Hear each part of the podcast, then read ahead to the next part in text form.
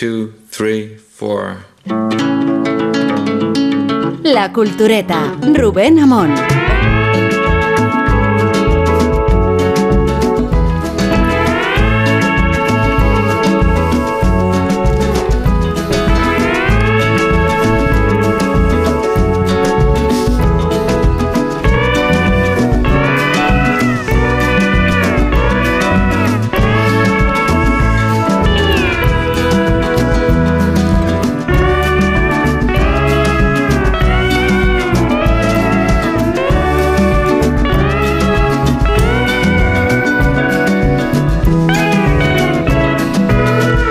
Programa de éxito no conoce límites ni culturales ni geográficos. Voy a hablar primero de los culturales porque el programa que hicimos sobre Lola Flores ha sido un antes y después, yo creo, de, de la memoria de la faraona. Qué gran programa hicimos y cuánto entusiasmo ha traído y cuánta discrepancia al mismo tiempo. Tengo aquí un tuit de Vikingo 1955, entiendo que es del Madrid, con este comentario. Dice, es que ni como broma radiofónica muy moderna y contemporánea, estimados.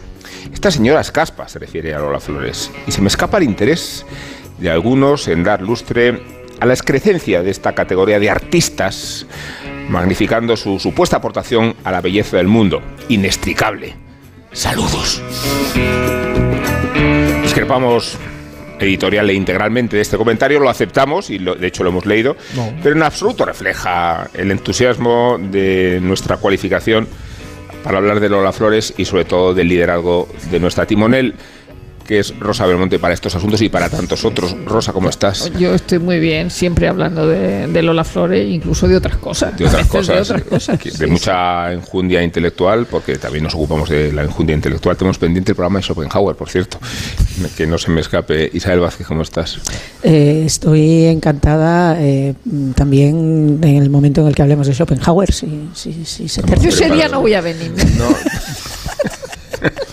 Pero qué virulencia los Que, te- comentarios. que tengo libros de pero. Pero que- ¿y qué entusiastas otros? Yo he citado este Pedantuelo. como una excepción, porque Sergio, si no me equivoco, la percepción general, ¿no? Lo que la, la calle dice, pulsa, tiene mucho que ver con el entusiasmo hacia el antes y el después del programa de Lola Flores. Sí, pero me ha sorprendido eh, que todavía mm, salgan reacciones así, o sea, que, tan, tan extemporáneas en todo. No- no, eh, que alguien todavía a estas alturas, a estas alturas del siglo XXI, eh, como se dice, ¿no? Dice, ¿cómo Sí, es posible acá- que en el año 2023 estas cosas que se dicen, ¿no? ¿Cómo es posible que en el año 2023 todavía haya gente Sí. que, que- que dude de que eh, Lola Flores es una entidad cultural, Que es arte vamos, ma- que es arte mayor. arte mayor de primer orden y que, y que, en fin, y que merece absolutamente la misma Sí. atención que cualquier otro mito histórico de, de España. Y yo creo que el programa de Schopenhauer, como ya dije, en el, el de Lola Flores, creo que ya está hecho. Fue el de Lola Flores. Fue el de Lola Flores. Fue el de Lola Vale, Flores porque Está hablaba- convalidado, Rosa, está convalidado. Está ¿eh? No- convalidado, Sí. porque era un programa que iba sobre el libre albedrío y el destino. Y eso es Lola Flores. Eso es Lola Flores, el destino, libre albedrío, está toda la historia ahí contada. Total. He mencionado lo- los límites eh, culturales que no nos proponemos porque estamos dispuestos a recorrerlos todos y he dicho los límites geográficos. Y para límites geográficos, el lugar donde se encuentra Guillermo Altares, que lo hemos enviado con su propio dinero a Cartagena de Indias porque ahí se celebra el Festival High de Literatura y siendo un festival de referencia, como se dice en los tópicos, pues la cultureta ha decidido desplegar su capacidad de movilización y tenemos a Guillermo Altares ahí. Guillermo, ¿cómo estás? Hola, ¿qué tal? Buenos días. Pues eh, estoy aquí. Suena aquí, caribeño. fe- fenomenal. Estoy con. ¿Os acordáis de aquel, de aquel que hacía las semanas caribeñas? Pues estoy en una semana caribeña, Sí. literalmente. Además, además, estoy en La el que se iba a Marbella. Sí. Con, con 30 grados, con 30 grados de, de día y viendo pelícanos sobrevolar la, la catedral 100%, de Cartagena, que es y una ciudad 100% de humedad, y 100% de humedad, Willy. y 100% de, de humedad y, y realmente es, es una ciudad preciosa y el festival va empezó ayer pero bueno va a estar muy entretenido hay como siete premios Nobel y es casi se va a hablar casi más de política que de literatura lo cual quiere decir mucho de los tiempos en que vivimos ¿no? O sea, vienen ¿Cuál es tu cometido? Mundo. Ya sé que te, te, te he mandado con sus propios medios el país, pero ¿cuál es tu cometido concreto, Guillermo? Te- tengo no en realidad en realidad me, me- me manda me manda el high Eh, Ah, te manda el high.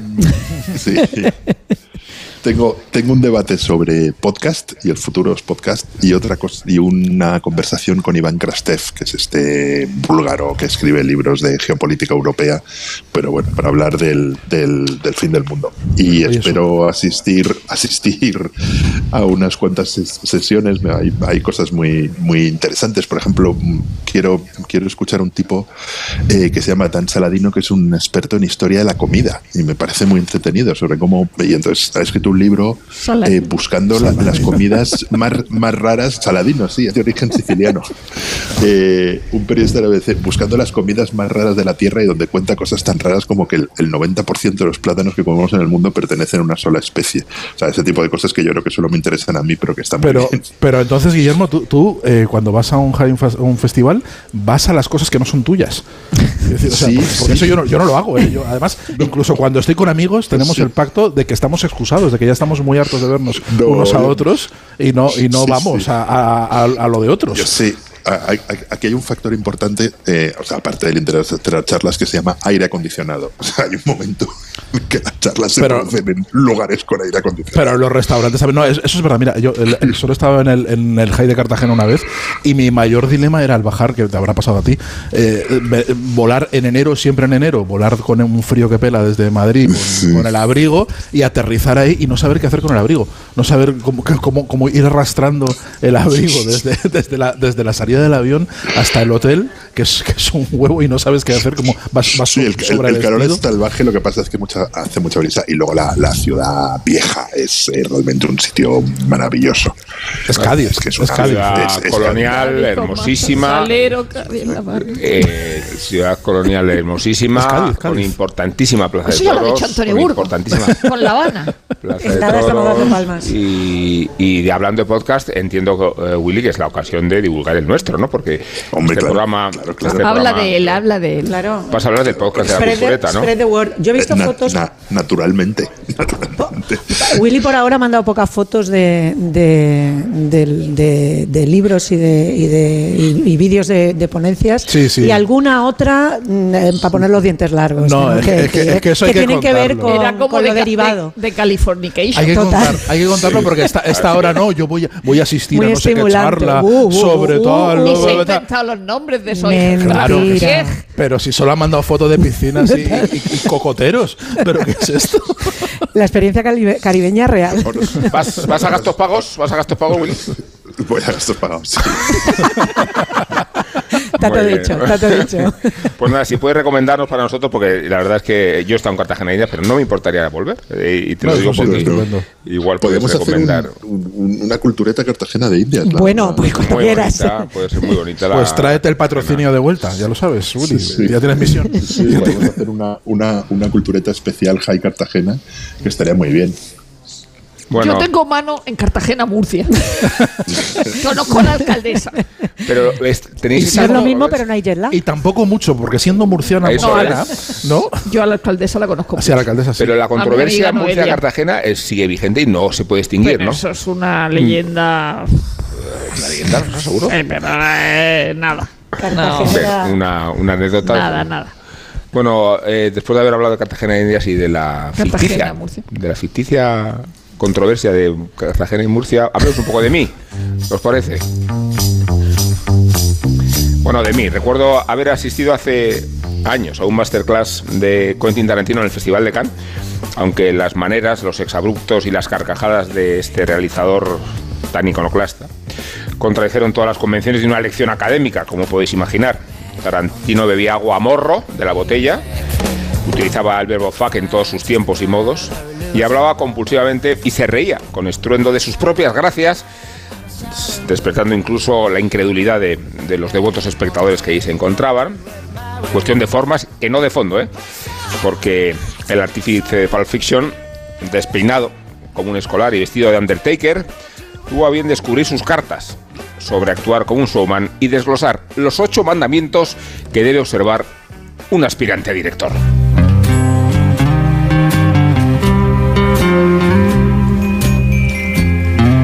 Primero, o al principio, el actor. Tarantino desaconsejaba a sus alumnos de Cannes inscribirse en una escuela para aprender el oficio. tampoco le recomendaba matricularse en las carísimas academias de guionistas. Su ejemplo demuestra que el verdadero cineasta debe ser actor, aparezca no en una película. Quiere decirse que los filmes y los guiones se construyen desde dentro. Es la posición de los intérpretes la que hace funcionar el cine, decía señalándose a sí mismo. Segundo, realizadores domésticos. La mejor escuela de cine es uno mismo, lo dijo Tarantino para incitar al alumnado en la experimentación de los vídeos domésticos. No porque tengan necesariamente que exhibirse, sino porque el trabajo permite explorar y desarrollar un lenguaje propio. Después hay que ser capaz de defenderlo, a costa de los mayores disgustos. O se me odia o se me ama, pero yo no hago concesiones, dijo el profesor desde la tribuna. Tercero, el movimiento. La lección de Tarantino no fue solo verbal, los comentarios tenían como fondo las escenas más célebres y originales de sus películas, empezando por la obertura de Reservoir Dogs, una tertulia delirante que llama la atención por el movimiento circular de la cámara, ya lo sabéis. Después me han intentado copiar, pero creo que es un error. La idea del movimiento es esencial en el cine y comienzas a dominarlo cuando el espectador no percibe que lo estás haciendo.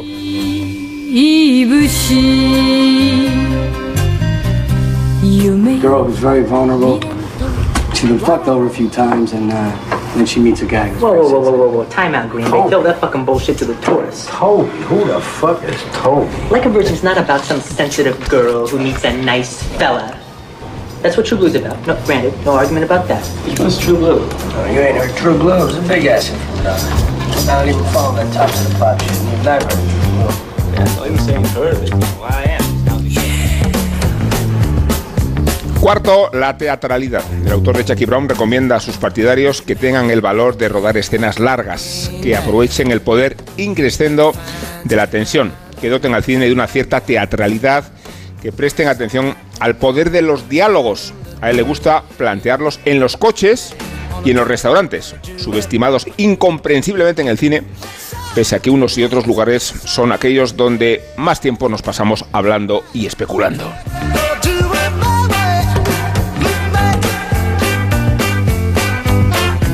Quinto, la música. Nada de bandas sonoras por encargo ni compositores de cámara, al estilo de John Williams Spielberg, por ejemplo. Tarantino considera inconcebible entregar su película a un sujeto para que le ponga música a sus escenas.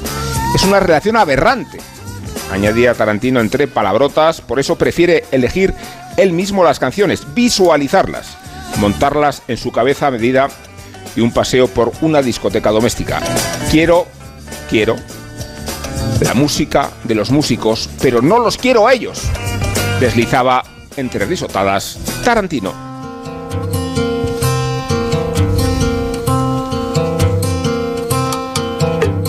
Brother bought a coconut, he bought it for the time. His sister had another one, she paid it for the lime. She put the lime in the coconut, she drank and poured up. She put the lime in the coconut. Quinto, acción. Orgulloso de las escenas karatecas de Kill Bill y de las persecuciones de Greenhouse, Tarantino sostiene que las escenas de acción son la prueba de fuego para un cineasta. No es legítimo eludirlas, tampoco vale copiarlas. La acción es el aspecto más cinematográfico de una película, dice, y seguramente la razón que más atrae a los espectadores. Yo, decía Tarantino, la interpreto como un gran incentivo. Me gusta llevar la acción allí donde no ha llegado nadie o casi nadie.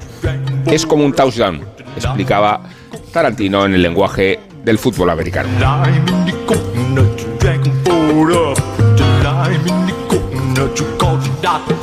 Sexto, el humor. Los pasajes de las películas expuestas en su charla demostraron que Tarantino extirpa la carcajada allí donde parece inconcebible. Unas veces en un baño de sangre, otras en un baño y otras en la solemnidad del funeral o en la agonía de un mafioso. Creo que he acuñado mi propio estilo de comedia que hay una manera tarantiniana de reírse y de desinhibirse. Séptimo, el patrimonio. Tarantino exige a sus seguidores esforzarse en la cultura cinematográfica, ver películas, revisitar clásicos, mantener despierta la curiosidad. Reconoce como maestros a Scorsese, a Brian De Palma y a Howard Hughes, aunque también se alegra de haber descubierto últimamente, lo siento, culturetas, a Eric Romer.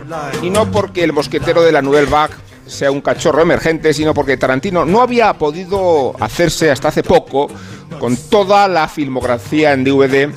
Ya lo siento, vamos a ver crecer la hierba un rato. J'ai trouvé la définition de Haïdé. Une collectionneuse. Haïdé, si tu couches à droite et à gauche, comme ça, sans préméditation, tu es l'échelon le plus bas de l'espèce. L'exécrable ingénu.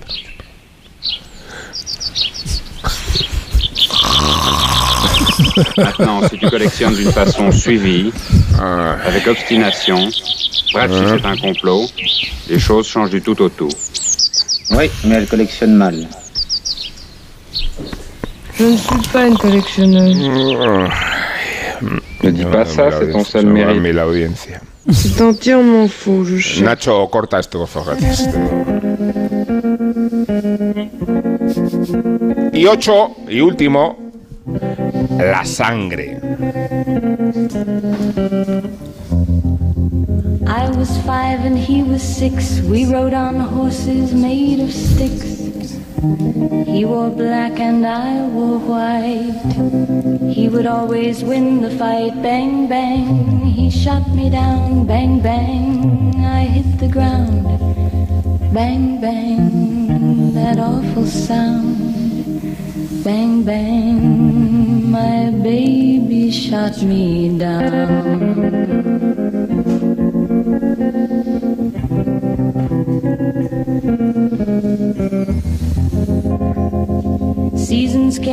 La sangre, esencial, fundacional, abundante e irrenunciable, es la que necesita Tarantino para pintar sus películas y para trascender la realidad misma. De hecho, señalaba en Cannes que los protagonistas de Pulp Fiction, por ejemplo, son más reales que la realidad misma. No se trata de un juego de palabras, sino de una afirmación de principios cuyo origen se remonta a la atracción que el realizador norteamericano sentía por los filmes gore de Baba y de Dario Argento, por ejemplo, Profondo Rosso o Deep Red en inglés. I can feel death in this room. A presence. You have killed. And you will kill again. The murderer is a schizophrenic paranoid. Anyone who kills with such frenzy surely does it in a state of temporary madness. And when he kills, he must recreate these specific conditions. What was that? I saw a man in a brown raincoat walking away from the building. What are you doing messing around with this business anyway? I told you to stay out of it.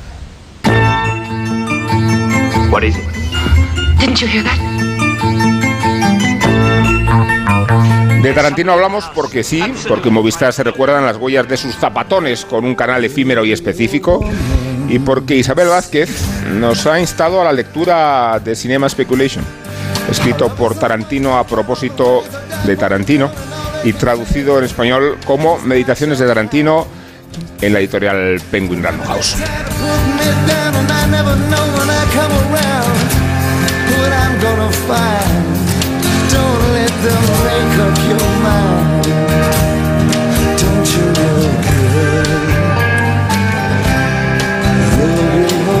Está bailando Isabel Vázquez la música. En un remedio absurdo de mi abuela. sí, sí. bailarse. Eh, Bailando pero sobre todo lo que te ha gustado ha sido la coreografía de Tarantino en su libro. Bueno, eh, ahora de- es que el- el- en, en su libro que, que en español que en español lleva una traducción escolástica casi, ¿no? Como de, eh, de- o como de padre de la iglesia, Eh, ¿no? a- Meditaciones. a meditaciones, sí, parece No un poco académico. Un poco no de es Marco absoluto. Aurelio ha quedado, ¿no? Y además que el, el- el Cinema Speculation tiene una razón de ser, que es el clímax de- del libro, que se puede leer como, como unas memorias dispersas, pero sobre todo como un libro de cine y un viaje alucinante a la mente de, de Tarantino, que es lo que es. Eh, antes de que se me olvide, hablabais de, de, de Pulp Fiction y estaba- estabamos escuchando la música y hablabas, del- por, por recuperar el chiste de Romer. Mm, eh, sí. que Tarantino si es algo es ecléctico en sus gustos y totalmente imprevisible en por lo que le vaya a dar mañana y sobre todo es una persona que, que aborda el cine siempre con una falta de complejos que también eh, tiene que ver con lo que cuenta en este libro Esto que me hace recordar que en el, en el debate de Romer tú eras la partidaria. como todo el mundo sabe. Ten en cuenta que, eh, que Tarantino no habrá visto mucho Romer, si ha visto mucho Godard, su primera eh, mm, productora se llamaba Banda Aparte, y eh, de hecho el, el baile de Pulp Fiction y casi todos sus, sus eh, momentos musicales casi siempre están inspirados Está en el baile de, Banda sí. Aparte. O sea, que ese momento le chifla. Todo está copiado. Claro. Tarantino, afortunadamente, todo está copiado y todo está rehecho. No, que es la, aportación, claro. la aportación de Tarantino es coger todo eso y, Sí, lo y que no- crear lo que no es tradición es plagio. Pero bien. la, pero la, el friquismo es así, el friquismo y la, la aportación de, de un cineasta sin igual y, y de, y de verdad inclasificable, porque, porque todo podemos, eh, podemos, recorrer, podemos recorrer la fi- filmografía de Tarantino eh, identificando todos los homenajes o todos los robos, como él dice que, que hace, pero, pero al mismo tiempo reconoceremos que es la creación propia. Vamos a centrarnos un poquito en el, en el libro, en el Cinema Speculation, que de lo que va es de, o de lo que parte es de, eh, porque se ha hablado mucho del, del Tarantino que veía películas en el videoclub y de ahí Sí. su preferencia por los, eh, digamos, los géneros marginales y la recuperación que él hace de los géneros marginales. Pero él rebobina, dice, ¿de dónde me viene a mí esa, esa curiosidad? Eh, totalmente diversa y desacomplejada, es de cuando su madre le llevaba a ver películas en los cines eh, de, de Sunset Boulevard, eh, en, la, en la parte que, que decía cuando se iban los turistas se quedaba el Holly Weird, el Holly raro, eh, que es eh, cuando empezaban a salir la gente que iba a ver ese tipo de pelis y la madre tenía pues una ristra de novios eh, que a partir de una época son todos negros que coinciden con la época del cine de Black Exploitation. Sí, algu- algunos jugadores de fútbol profesional. Y él, en vez de dejarla en casa con una canguro, le dejaban ir con tal de que no diera el coñazo. O sea, le decían, te llevamos al cine y le mandaban a ver, o sea, y le llevaban a ver programas dobles que a lo mejor eran pues no sé, Deliverance y, eh, y Grupo Salvaje. En una tarde, un niño de nueve años viendo Sí. Deliverance y, y Grupo Salvaje. Y él, eh, eh, contrario a que estuviera expuesto a argumentos que no, se, no, se, no eran propios de un niño de su edad, hacía las preguntas adecuadas, a veces en los momen- momentos inoportunos, porque en mitad del cine de vez en cuando mataban a decía, ¿pero qué ha pasado? Lo cual podemos eh, encontrar un momento descacharrante en esa proyección, pero en el momento en el que aprendió a callarse y a hacer las preguntas adecuadas, entendió y su madre le explicaba que era mucho menos nocivo si él entendía el contexto en el que se desarrollaban la violencia y, las, y las, los argumentos eh, truculentos de las películas que sí eh, estaba expuesto a ellos de manera, digamos, sin, sin saber qué es lo que sucedía en las historias. Él hablaba, por ejemplo, en, conte- en con- concreto de Deliverance, que decía, pues a mí me quedó para toda la vida ese miedo de no, solo al- de no ir solo al campo.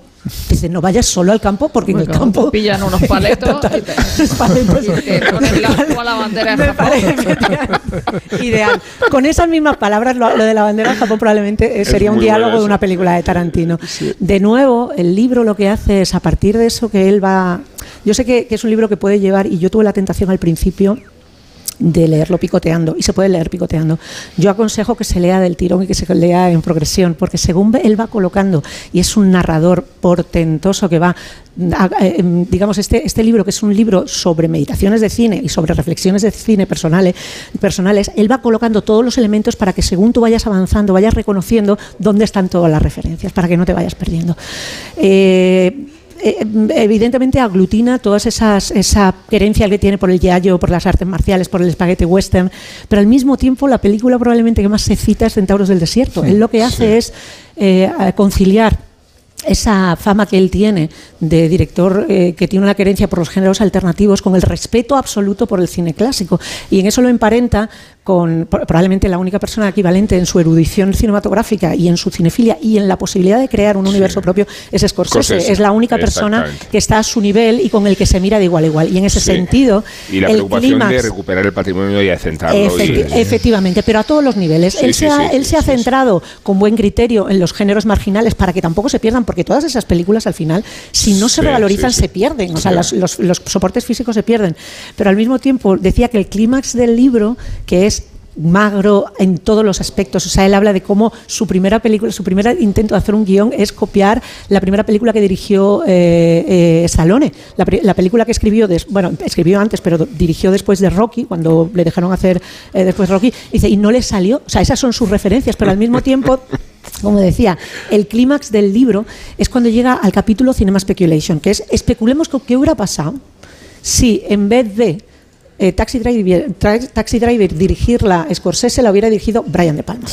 Porque Brian De Palma, que es uno de sus tótem, y sin embargo, a partir del análisis de cómo sería ese Taxi Driver que habría dirigido Brian De Palma, te das cuenta de qué es lo que separa a Brian De Palma de Scorsese, de qué es lo que separa a, digamos, cine. eh, Claro, efectivamente. No, no, yo, estoy- yo no soy la mayor fan de Brian De Palma, pero Tarantino, que es capaz de descubrir, o sea, de, de- de reivindicar a Romer a día de hoy, A día de tiene hoy. esa manera, esa manera de sacar absolutamente todo de cualquier mm, porquería. O sea, el- el- no- con, con- con el respeto debido, que luego la gente se pone muy loca, porque Brian De Palma tiene, tiene Sí. fans y redentos y gente muy talibán. Estaría bien que Pero Carrie, o sea, yo pero que- la pongo así. en- Sí. que realmente el análisis que él hace Ojalá, es- perdona, hubiera un debate en las redes sociales sobre Brian De Palma o Scorsese, pero no va a ser.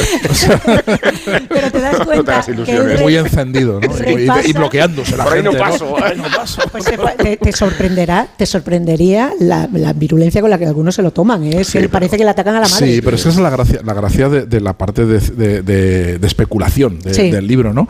Que son conversaciones de, de friki de videoclub, o sea, son como, como si él tuviera delante eh, un diálogo socrático de cuando Es él estaba trabajando es en el videoclub. Es es Clerks, es Clerks, pero, eh, mm, pero nunca gratuitos. Siempre al final eso, que parece que es una eh, un- un- un- que parte de una premisa casi siempre o absurda o divertida o juguetona, que, que parece que no va a llegar a ningún sitio, a ningún sitio acaba siempre en una reflexión muy original y, y muy pertinente y muy honda sobre Es el que, cine. es eso que, es lo de hecho, eh, el cine que él, que él, digamos, segmenta, con el que segmenta el libro, que son películas todas de los años 70, que son las que él ve con su madre y con los novios de su madre, elige siempre la, la opción menos evidente, pero a partir de ahí te habla de todo lo evidente y lo que no. Y en el tema de la conciliación de lo antiguo y lo nuevo y del respeto, hay una anécdota que él cuenta, porque él habla, claro, del nuevo Hollywood y de la ruptura, tanto de los rupturistas a partir de Easy Rider como los que vienen después, que son los Brats, los, los, los Hollywood Brats, que son los Scorsese, los, los, los Spielberg, los Lucas y Coppola, a partir de Coppola para adelante. Entonces él cuenta una anécdota maravillosa del imbécil de Dennis Hopper comiendo con, con Peter Bogdanovich y con Polly Platt y con George Cukor, que empezó a gritarle a George Cukor diciéndole, os vamos a enterrar, sois los, los Josh Stevens, los George Cukor, os vamos a enterrar, viejos de mierda, el nuevo Hollywood se va a hacer. Y Bogdanovich y Polly Platt estaban horrorizados con, con esto. Y Tarantino, Tarantino dice, Dennis Hopper es un gilipollas. dice, porque si tú no eres capaz de reconocer lo que viene antes para poder crear lo que viene después, a duras penas vas Mira, a poder hay, dejar hay- algo hay que, un que momento, dure, ¿no? hay un momento al principio de- de- del libro cuando cuenta esas eh, con siete, ocho, nueve años cuando está yendo a los cines a los cines de Hollywood con su madre y con los novios de su madre a ver las estas películas hace un análisis muy bonito de la recepción de esas Sí, películas. bueno. dice, dice que algunas dice claro eh, eh, son una serie de películas eh, de finales de los 60, principios de los 70, ¿no? Eh, que en, el- en los cuales dice se ha desatado una serie de humor muy simplón, dice que no que gusta mucho, dice él habla habla de, de, de dónde está papá de Carl Reiner, por Sí. ejemplo, al principio de una película, dice que sale, dice, esa era perfecta, era el- el- el- la segunda película de un programa doble, dice, era perfecta para mí, que yo tenía siete años, porque salía un señor vestido de gorila, que era el no va más de- de- del humor de, en, en- en- en el año, Y Ruth en el año Gordon le 70, mordía el culo. dice, un gordo, un gordo le mordía el culo y otro le daba una patada en las pelotas. Ruth Gordon, Ruth Gordon. dice eso, dice, le- y otro le daba una patada en las pelotas, dice, dice, mezclaba lo que más puede hacer gracia a un niño, dice, pero lo que pasa, dice que todos los adultos también se reían mucho. Y él hace un análisis a partir de ahí es cu- cuando viene la maestría de Tarantino. Dice, vamos a ver el contexto. Todos estos adultos venían de haberse educado en los 50, 60, y dicen, los- en películas muy ñoñas eh, sometidas al código Hayes. Dice, y ahora estaban eh, viendo a una, un tipo de humor que no habían visto nunca. Dice, entonces dice, estaban descubriendo eh, el cacaculo pedopis, lo estaban descubriendo yo con 7 años y estos señores con 40. Dice, exactamente igual, y nos estábamos riendo a la, a la vez y entonces eh, esa, esa forma de entender la recepción del cine en cada momento es brillantísima. Pero es que si te das cuenta, Ruth Gordon, que le muerde el culo a ese señor en la película de Cass Rainer, Ruth Gordon es la, la guionista de la costilla de Adán. Claro. O sea, es que es eh, todo encaja. Y eh, él habla de que Taxi Driver se recibió así en el cine donde la vio. O sea, que Taxi Driver, la primera, hasta que sale Iris, hasta que Sí. el personaje de Iris aparece y de repente una niña de 11 años o de 12 años está sentada hablando de que la están prostituyendo por 25 dólares eh, la noche. Hasta ese momento todo el mundo se meaba de la risa cada vez que aparecía Travis Bickle en el, eso porque decía, "Sí, es un pirao, es un pirao, míralo. Pero si es que todo lo que hace es de pirao. Y decía que, el- que las primeras veces la gente se moría de la Pero es risa. que la comunión que había antes en el cine yo ya no la he vuelto a Es ver. Es decir, el- el- viendo lo que sea, viendo tiburón o viendo cualquier, cualquier tipo de película. Eh, él, él- él habla mucho de Jim Brown, por ejemplo. Eh, es verdad que veía muchas películas de negros, incluso hay un momento que dice que era la primera vez que estaba en un cine lleno de negros. Dice, yo era el único, el único blanco, ¿no?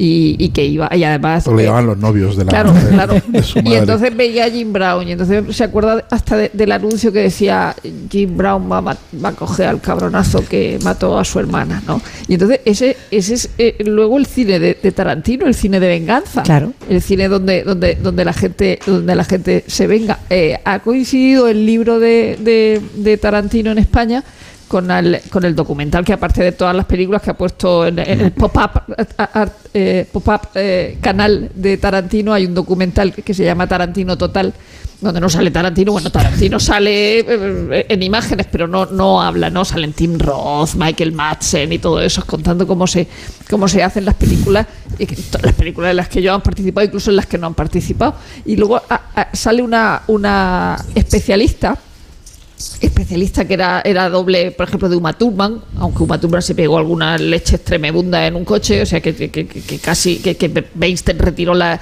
las imágenes que ella pidió, es decir, porque se, rompió, se rompió todo. Y entonces esta dice, eh, aparte de valorar el cine de Tarantino como un cine muy particular y muy, muy peculiar y muy eh, eh, eh, identificado, eh, que antes de que viniera este cine de vamos a sacar negros, vamos a sacar mujeres, o sea, él ya sacaba negros y mujeres, sobre todo, o sea, el momento que, ya no solo que, que sea la protagonista de Jackie Brown, una protagonista inmensa para una película inmensa, sino que Kill Bill es una, una película de mujeres pegándose hachazos, es decir, el, el- el momento de Lucy Liu y, y, y, y- y Uma Thurman es, es- es fantástico, ¿no? Entonces, y, y lo de copiar, pues claro que ve ahí que la tía va vestida de amarillo, igual que Bruce Lee, o sea, que es que eh, eh, Sí. hemos visto películas de Kung Fu y, y reconocemos esas cosas, es decir, que, que hay muchos niveles de lectura en las películas de, de Tarantino, igual que en Los Simpsons, es decir, hay cosas que va a pillar Sí. y cosas que no va a pillar, pero, pero las va a disfrutar igual, aunque no sepas que eso sale Eso en es tal muy película de Kung Fu. porque las nuevas generaciones que no tienen el conocimiento del cine que exige un- una lectura más profunda disfrutan de las películas de Tarantino mismas igual. Eh, Guillermo, no te hemos escuchado todavía y nos eh, interesa mucho la perspectiva caribeña de que pueda representar el ¿Cómo, cine cómo se de- percibe en Cartagena de Indias el Eh, cine y de Cartagena de Indias, Tarantino. ta- ta- Tarantino. Yo re- reconozco que no, que no, no me ha dado tiempo más que ojear muy rápidamente el libro, pero eh, ahora cuando Rosa hablaba de, de, de- de Kill Bill y las escenas de, de combate, yo cuando pienso en el cine Tarantino me, me ocurre una, una cosa que es que pocas veces me lo he pasado también en un cine. Y, y re- y realmente con, con, con Kill Bill, o sea, son cosas que, que no te pasan a menudo. Con Kill Bill, cuando terminé de verla en el cine, volví a verla al día siguiente y con una vez en, en Hollywood aguanté una semana y con Pulp Fiction eh, eh, era, la vi con, con este amigo común nuestro, con, con, Jacobo Rubén, y, y cuando salimos es que no podíamos ni hablar, decíamos, "Joder, qué, qué maravilla. Entonces, eh, claro, es, es, es verdad, aunque mi, mi favorita también lo ha citado Rosa, es, es Jackie Brown. Jackie Brown me, me parece una película ex- extraordinaria, ¿no? Y entonces es, es verdad que Tarantino es una reescritura del, del- del cine, en algunos casos de un cine más o menos desaparecido, como el de artes marciales, aunque ahora después del éxito de, de la película esta de eh, todo en todas partes. De, de, Estaba, de estaba tigre, es- tigre y dragón sí, antes. ¿eh? Tigre y dragón.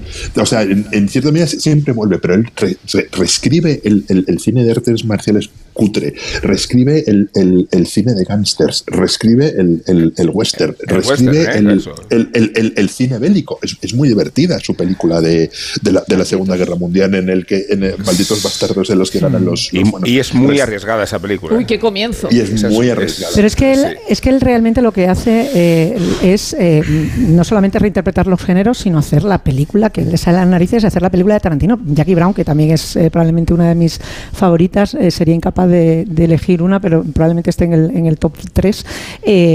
haciendo una película de Black Exploitation hace probablemente su película menos violenta. o sea que eso se le echaba mucho en cara cuando salió Jackie Brown, que la película no era suficientemente violenta y que tenía una violencia más teórica, con esos que estaban viendo todo el rato imágenes de metralletas y tal, pero no era el festival de sangre a lo yayo que, que podían ser, que podía ser Pulp Fiction en, en, eh, anteriormente.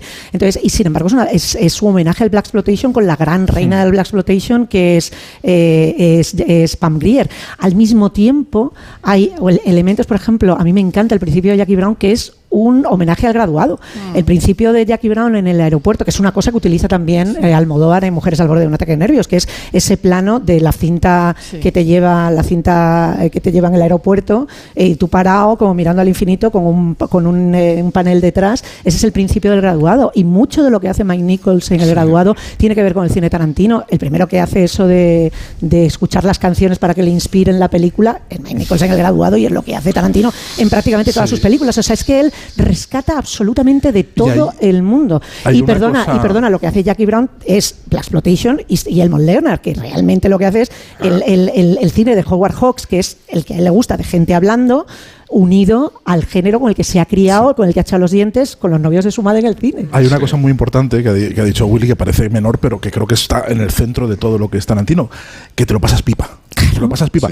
Y esto quiere decir que después de ver una película de Tarantino no sales mejor persona del cine. Es decir, es imposible salir mejor persona, es imposible extraer una moraleja, es imposible extraer una, una lección para la vida, es imposible ampliar tu conocimiento de la condición humana. No, o sea, tú ah, vas a ver una película de Tarantino y sobre todo te lo pasas bien, disfrutas y no hay una metareflexión. Eh, bueno, igual luego cada cual puede luego llevarla e interpretar las cosas como le dé la gana, pero no ese es el objetivo. El objetivo es una, una, una, un- hacer un cine que trata sobre el cine que solo tiene sentido Es dentro, dentro de sobre el cine, que no que, que- que no, no va llevándote a una moraleja ni va llevándote a un mensaje ni a nada que esté fuera de la- del, del, del propio corsé Pero de la nunca- película. ¿no? Nunca lo ha pretendido. él no, mismo- claro, es que ese es el mismo- objetivo. Él mismo dice que la violencia en la vida real es horrible, pero que, pero que en el cine es genial. Claro. Y o sea, que, que una de la- claro, que una de los comentarios Sí. que oía cuando iba a ver las películas de Jim Brown eh, eh, era de esta sigue una película donde sale un cabronazo de los malos. Sí. O sea, y él es-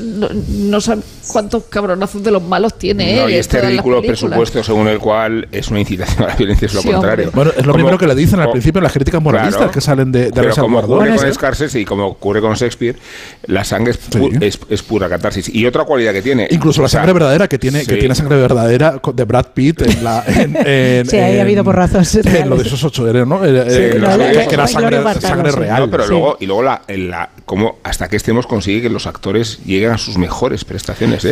En, en el caso de Brad Pitt, con la última. Sí. con la Thurman. Pero ya a Uma- veces es, es ya- descomunal el papel de Brad Pitt. ¿no? eh, eh, improvisando, porque Michael Madsen, que es uno de los que más sale en el, en el documental, pues cuenta cómo fue el eh, Reservoir Dogs, que en la primera película él, él había conseguido meter Que se guiones, rodó en un mes. pero que, que la, esta la dirige eh, la dirige también, ¿no?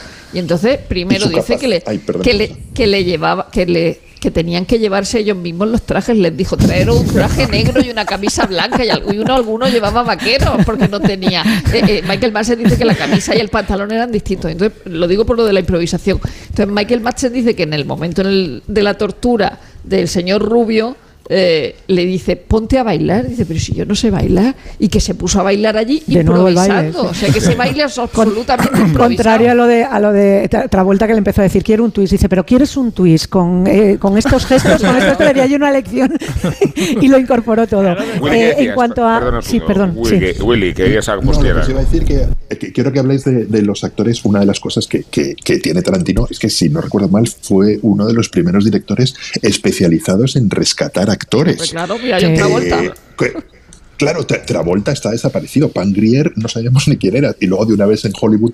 eh, o sea, yo sí que creo que sales mejor de las películas de Tarantino porque te pasando bien, Pero porque eres tú. Porque, vamos, o sea, Él- pero eso tiene más que ver contigo que A con ver, no, Tarantino. co- no confundas, no confundas la felicidad y el placer con una virtud moral. O sea, no, eso no, no- o sea, tú sales a gusto porque has, porque has pasado un rato estupendo en el cine, Tarantino- pero eso no, eso no te hace mejor persona. Y, y- y yo me pregunto en la escena de Eras una vez en, en- en Hollywood, la escena en que, en que Brad Pitt le- le da de hostias a Bruce Lee, ¿qué significa? O sea, eso es- Es como Mulholland Drive, Es no te lo genial. preguntes. Pero es tan divertido que no te lo preguntas. Eh, con respecto al- a la recuperación de actores, eh, la que ha recuperado y los que ha intentado recuperar, porque él habla de que una de las eh, actrices de Rolling Thunder, que es una de sus películas favoritas, una serie de, de- de John Flynn, de, de también del año 77, 78, que le tiene completamente obsesionado y con la que da una lección magistral de cine, dice que le estuvo dando el coñazo para ver si quería volver a hacer una película. La tía que no, que, que no quería volver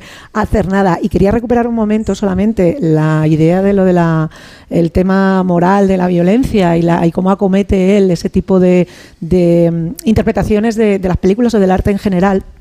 Parte de la iconoclastia de, de- de- y de la irre- irreverencia de Tarantino también se muestra en que no es nada pelota en, en sus, eh, en, sus eh, en su admiración por diferentes cineastas o, o diferentes artistas. O sea, él puede perfectamente reconocer a todos los que le gustan y al mismo tiempo decir ahí te equivocas y se mete hasta la cocina. Lo hace con Scorsese, que es una persona que no solamente son amigos, sino que, que él- o sea, para él es, es lo más. Y dice que, que no admite que Scorsese de repente se rile en entrevistas justificando la violencia de Taxi Driver. Remite a, una, a alguna entrevista en la que le han dicho, bueno, la violencia en Taxi Driver. Y él decía, bueno, yo es que me horroricé cuando vi la reacción de la gente en el cine. Esa reacción de la que él hablaba en los cines, Sí. de que la gente jaleaba a Travis cuando al final se está cargando a la gente que está, eh, mm, digamos, sometiendo a una niña de 12 años, prostituyéndola en la calle. Y dice, pero tío, si llevas animándonos durante toda la película para que vayamos con este tarado. Y entonces él dice, Travis es un tarado. Nadie, nadie duda de que es un pirao, un loco peligroso. Pero vamos con ese loco peligroso porque tú le has dado Sí, una relevancia y una, digamos, Sí. un estatus moral que justifica que nosotros estemos en su barco hasta que termina la película. Otra cosa es que nosotros vayamos a aplaudir. Dice, pero esa es la experiencia Pero que te permite el cine. Claro. Y tú no puedes rilarte en una entrevista diciendo, no tal, lo que tienes que decir es, allá tú con tu conciencia, tío. O sea, Sobre todo porque esto es una hora y media entiende perfectamente y el público lo entiende perfectamente Claro. y se entiende la reacción. Eh, luego esto es un debate moralista que, Claro, que- claro. que- que viene por otro lado y por la crítica y que, que Tarantino sufrió eh, con Reservoir Dogs y con Pulp Fiction al principio y que no y que ya está que yo está superadísimo evidentemente creo que no tiene hay una cosa sobre el- el- la fusión de, del cine y la vida de- y de cómo Tarantino entiende toda la vida a través del cine y todo está entendido a través de, de- del bueno el plagio, la reescritura, lo que tú quieras. A mí me, me gusta mucho Él dice que de roba, plagio. ¿eh? que no, que él dice que roba. Él no gusta. dice, Sí, es sí, como sí. Picasso, dice, yo no, yo no homenajeo, yo romo. Claro, es, es, mano es- armada, es auto- ese- es autorreferencial claro. y además es, Sí. es él, porque él ve todo a través de esa, de, de- de- del cine y no concibe la vida fuera de ahí, no concibe la narración eh, fuera de eso y ha conseguido ser tremendamente original copiando. Sí. Que eso es, eso es alucinante. ¿no? Es un Eso morante de la es- Puebla, Rosa. Eso es alucinante, ¿no? Sí. Eh, y- sin embargo había y sacamos al, al torero el día que descubra los toros Tarantino día- verás tú la que verás tú la Bueno. que bueno Pues le pe- le pega me muchísimo, puede- ¿eh? co- corrígeme que, tú, que esto, tú esto lo sabrás eh, mejor Isabel Eh, cuando estaba mm, circulando el guion de Reservoir 2 que él tenía otros dos guiones que, Sí. que acabaron Asesinos rodando natos sí Oliver acabó- Stone ¿no? acabó- eh, Pero- aca- pero él no los dirigió, pero no no los dirigió pero los, los los vendió, escribió, los vendió. Y luego tenía Reservoir Dogs que estaba para, para hacerse y demás y que al final cayó en manos creo que de Tim Roth que fue el que el que mayor defendió el que, el que No, fue defendió Harvey Keitel. Harvey Harvey Keitel. Keitel, vale Harvey Keitel Sí. que, que defiende eh, la Dice, el- conozco el- a alguien que conoce a Harvey Keitel y Claro. entonces llegó y entonces, a Harvey y entonces Keitel. él ve, eh, no conoce a Tarantino, ve, dice que es un escritor, uno que ha hecho, que ha vendido un par de guiones, y ve Tarantino y ve que, que la, de qué va la película y, y la cantidad de, la riqueza de detalles, eh, cómo describe la violencia, cómo describe, que él cree que está contando una historia autobiográfica. Él cree que dice, dice este es un tipo, un que ha crecido Claro. en, en ambientes italianos mafiosos y me está contando pues la historia de su tío. Me está- ¿no? Entonces, claro, cuando le cuando conoce a Tarantino le dice, yo no he visto una pistola en mi vida, yo todas las pistolas que he visto las he visto en el, en el cine. Yo esto, todo lo que sé lo, es, está copiado del cine. Y, lo- y todo lo que sé de la mafia lo he visto viendo películas Claro, de mafiosos. Es. No he visto o nada sea, tú más, ¿no? imagínate para Jan Tarantino que el, el guion termine cayendo en, en- en manos de Harvey Keitel, que es esa persona que él ve en Taxi Driver con 15 años y que considera no solamente, o sea, y malas calles, y es, es como la, la persona que le ha criado, o sea, es uno de sus padres. Pero qué, mara- putativos. qué maravilla que te llegue el guion y el otro, y el otro, Y el otro claro, diga, este- no, no, esto es Esto real. está contándome su vida, está contándome la vida de su familia. Pero porque, que- porque Tarantino es cine y cuando eh, lo dice eh, Alex de la Iglesia o lo dice uno, uno de los guionistas que, eh, que ha trabajado con él, era cuando lo conocen.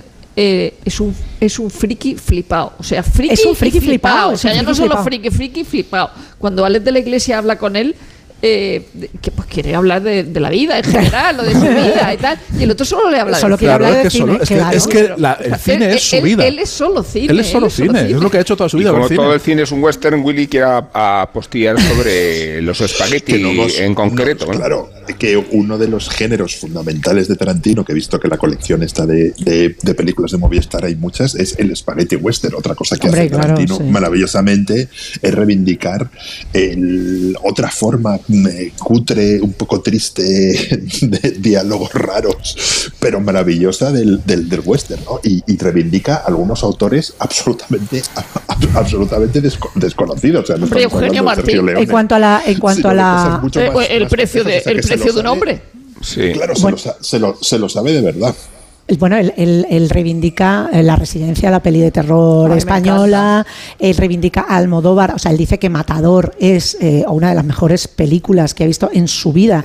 Y él, o sea, además tiene una relación con Almodóvar eh, muy mm, emocional, o sea, él siempre que habla de Almodóvar, habla de Almodóvar, no solamente con cariño, sino con reverencia. O sea, dice que la combinación de lo sensual y lo desagradable en el cine de Almodóvar Sí. es, es inédito, no, nadie lo ha hecho de la misma forma y que no hay película mala de Almodóvar. Dice, la mejor peli- la peor película de Almodóvar, sacas algo. Él reivindica, por ejemplo, una película que a mí me gusta No mucho, ha que es habido La piel película que mala, habito. pero cada vez son peores. Eh, y en cambio.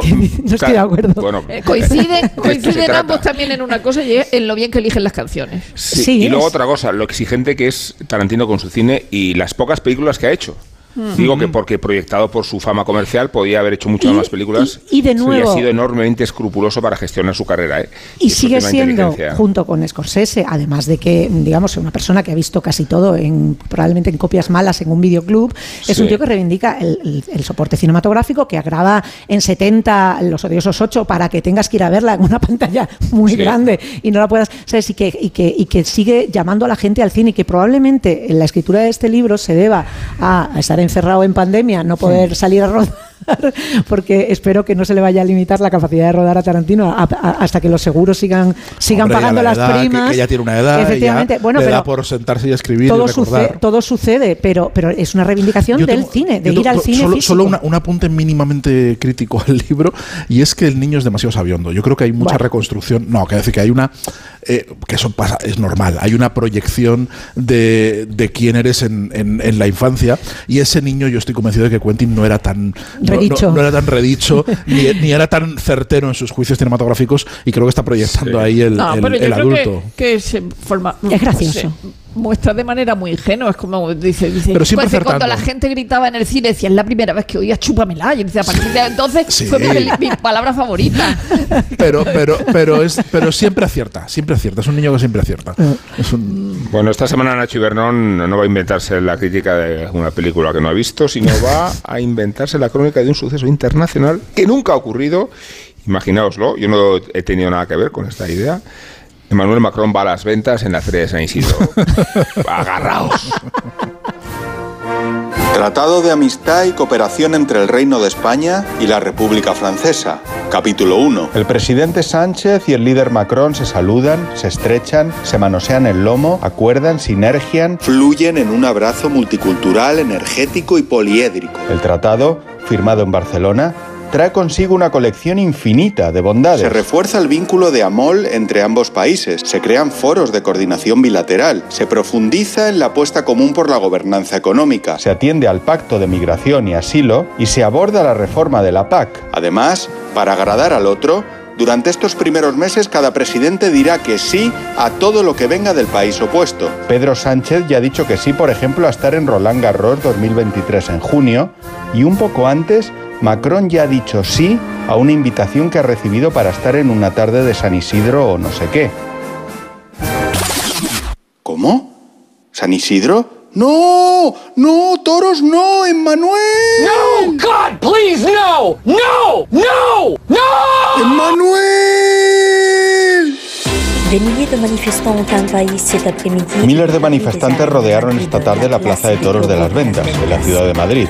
Président Emmanuel Macron asisté avec sa femme, Madame Brigitte Macron, a la septième corrida de la feria El presidente Macron acudió a la séptima corrida de la Feria de San Isidro acompañado de su mujer, Brigitte Macron, el presidente español Pedro Sánchez y la mujer de este, Begoña Gómez. A leur côté, le maire de la ville, la Junto a ellos, el alcalde de la ciudad, la presidenta de la comunidad, Pedro Almodóvar, el empresario Simón Casas y algunos ministros y exministros del gobierno de España.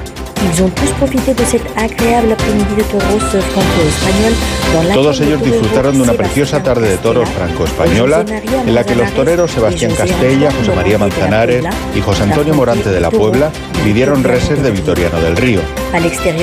Afuera de la plaza, grupos independentistas protestaron contra lo que denominaron fiesta absurda española. Simpatizantes socialistas llamaron esquirol torturador al presidente Sánchez. Afiliados del PP acusaron a Sánchez de politizar la fiesta nacional. Miembros de Vox atacaron al converso comunista Morante de la Puebla. Y ministros de Podemos portaron pancartas con lemas como oscura traición, fin a la coalición. À tout cela, il faut ajouter 25 membres du Además, Parti animaliste 25 animalistas se tendieron desnudos sobre la zona asfaltada que quedaba libre. Todo a la vez. Dentro del coso, en esta crítica taurina tan bella como inverosímil, la tarde nos dejó un manojo de naturales con la mano izquierda de Manzanares, una estocada calamitosa de Morante que debiera estar tipificada en el nuevo Código Penal, y las lágrimas del diestro francés Castella, que se emocionó al arrojarle la montera al presidente galo. ¿Sánchez y Macron en los toros? Pourquoi pas Morante de la Puebla María tiene una discapacidad visual del 90%, un trabajo como profesora de inglés y un mensaje para todos los que jugáis a los rascas de la 11. Well played. O lo que es lo mismo, bien jugado. Cuando juegas a los rascas de la 11, haces que las personas con discapacidad sean capaces de todo. A todos los que jugáis a la 11, bien jugado. Juega responsablemente y solo si eres mayor de edad. A la hora de alquilar, ¿eres un aventurero en busca de que te paguen el alquiler?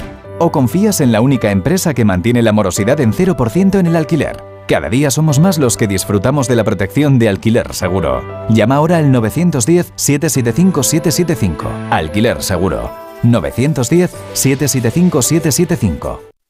En Onda Cero, La Cultureta.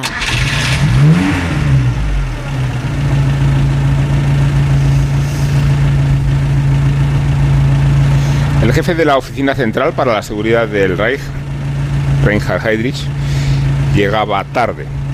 Estamos escuchando su coche, un Mercedes 770, mientras avanza por un bosque hacia las afueras de Berlín. Hace frío fuera, menos 12 grados, por eso repasa sus documentos con las manos embutidas en unos guantes de piel.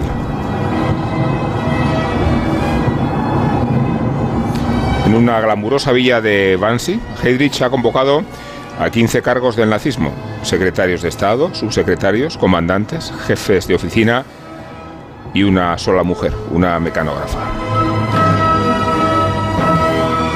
Cuando llegó a la villa, todos le estaban esperando, algunos con impaciencia. Sabía lo que les esperaba en aquel desayuno de trabajo organizado en este suburbio de Berlín. En nombre del Führer, Heydrich le revelaría la solución final para el problema judío en Europa. Lo que no sabían es que las actas de esos 90 minutos configurarían el holocausto como un guion tan macabro como banal.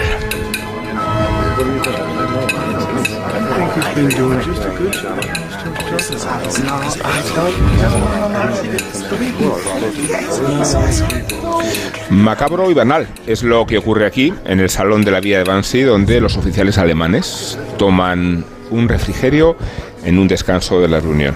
En un corrillo, algunos se dan cuenta de la trascendencia de lo que Heydrich les acaba de exponer. Gracias a la solución final ordenada por Hitler e ideada por la Oficina de Seguridad del Reich, los judíos de toda Europa serán aniquilados definitivamente.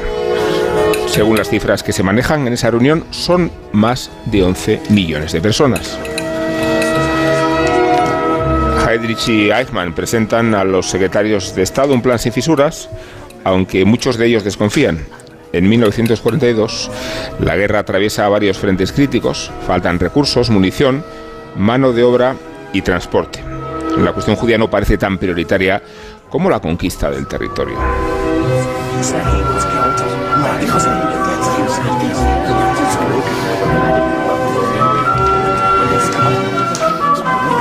Banal y macabro, decíamos. Era lo que ocurría en este salón. El corrillo de los fieles de Heydrich se alegraba de intervenir en una decisión histórica. El escéptico doctor Stuckart conspiraba contra la decisión, no por sus reparos ante la aniquilación masiva, sino porque esta contradecía las leyes judías que él mismo había redactado como ministro del Interior. En otra esquina de la estancia, otros secretarios no podían creer lo que veían sus ojos. ¿Es eso salmón? decía uno de ellos. La oficina de seguridad no debe pasar penurias económicas.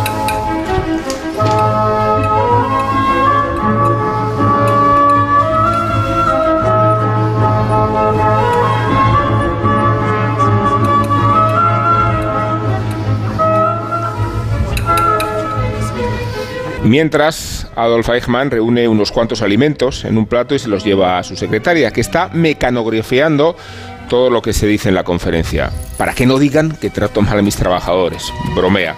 Fue Eichmann, uno de los ideólogos de la solución final y el encargado de elaborar los protocolos de exterminio que él mismo presentó en la reunión.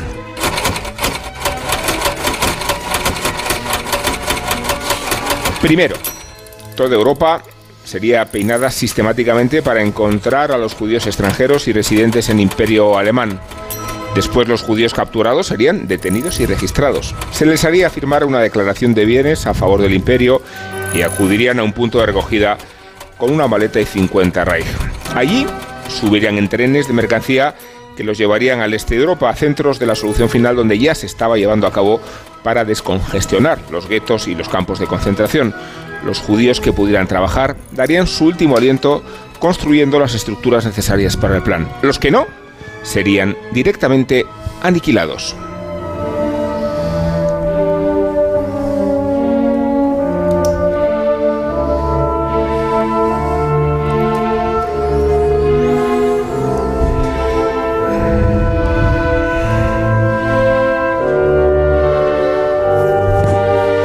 Aquella conferencia salieron 30 actas redactadas con todo lo que se presentó, los mapas y las infografías sobre el exterminio.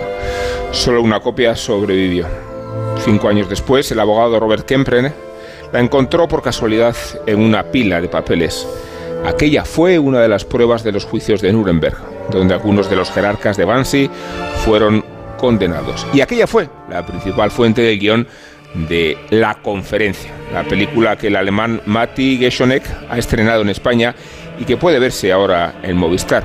El relato impresiona por su frialdad, la misma que aún no le embargaría leer aquellas actas. Desarrollada en una sola localización, 15 hombres sin piedad se reúnen para discutir sobre los problemas prácticos del exterminio judío, pensando en transportarlos y asesinarlos como si fueran ganado. El más eficaz de todos parece Rudolf Lang, responsable del territorio de Letonia, en Vansi, y en la película presentó con orgullo un mapa para constatar que Letonia estaba libre de judíos.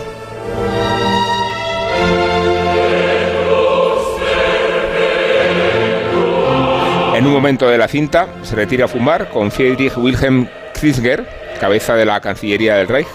Este le pregunta por la matanza. No me gustaría estar en su lugar, matar personas cada día, le dice, antes de tirar el cigarro. Lange entierra con pragmatismo las dudas de Krisinger. Es trabajo. Uno se acostumbra, lo hace y ya. Kyle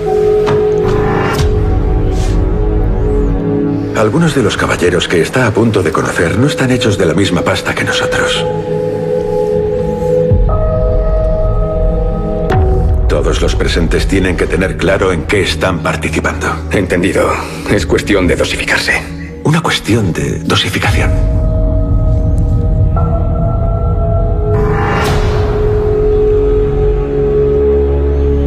Pero ¿Cómo de relevantes son esas medidas? 11 millones de judíos. El jefe de seguridad es muy ambicioso. La solución a la cuestión judía es justo eso. La solución final a la cuestión judía. No son ellos quienes se movilizarán, sino que serán movilizados. El destino ha decidido que nuestra generación sea la que se encargue de esta ardua tarea. ¿De verdad? ¿Prefiere estar rodeado de judíos? Supongo que no.